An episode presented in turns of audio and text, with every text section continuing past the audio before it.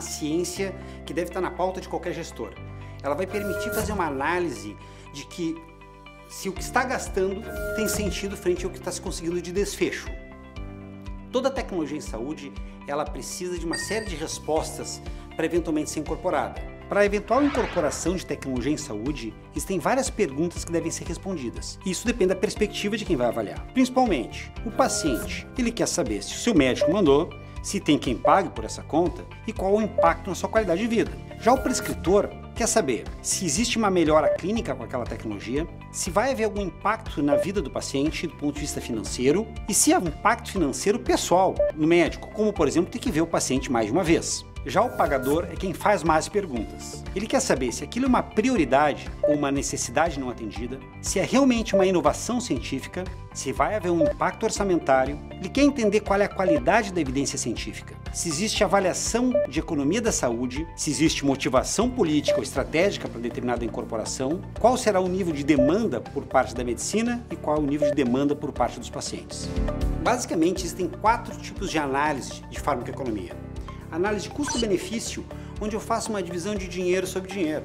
Quanto mais vale a pena eu comprar de tecnologia ou investir de tecnologia para poder utilizar o melhor recurso. A segunda análise é de custo-minimização. Supostamente, quando eu tenho dois desfechos idênticos, que é muito incomum em medicina, eu vou poder escolher aquele que é mais barato. A análise mais frequente é custo-efetividade. Quanto que eu estou investindo para mudar determinado desfecho? Quanto que aquilo vai modificar a vida do paciente? E eu tenho a possibilidade de fazer a análise de custo-utilidade, onde eu faço um ajuste para a qualidade de vida. Mas de todas essas, me interessa a custo-efetividade. Nesses quatro quadrantes, onde eu tenho tecnologias que são mais efetivas ou menos efetivas, mais caras ou menos caras, eu tenho quatro possibilidades.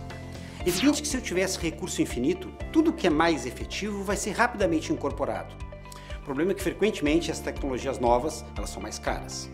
Imaginem que se eu tiver neste quadrante de uma tecnologia mais efetiva e mais barata, a gente chama isso de estratégia dominante, ela rapidamente deve ser incorporada.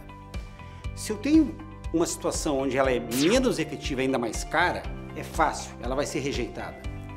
Da mesma maneira que nós vamos ter dificuldade para tomar decisão quando ela é menos efetiva e mais barata e principalmente quando ela é mais efetiva, mas ela é mais cara. Nesse quadrante nós temos que decidir quando que nós vamos entender que deve ser incorporada essa tecnologia. Frequentemente é feita a pergunta se vale a pena incorporar determinado tipo de tecnologia em saúde. Essa é uma decisão de cada um, é a decisão do país, é a decisão daquela unidade de saúde. Imagina que se eu tenho alguma tecnologia que tem grandes impactos prognósticos e ela custa muito pouco, eu posso dizer que sim, vale a pena.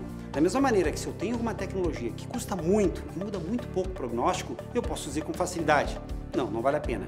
Agora essa decisão do que é muito em termos monetários e o que é muito em termos de desfecho é muito difícil tomar. Alguns países tomaram essa decisão.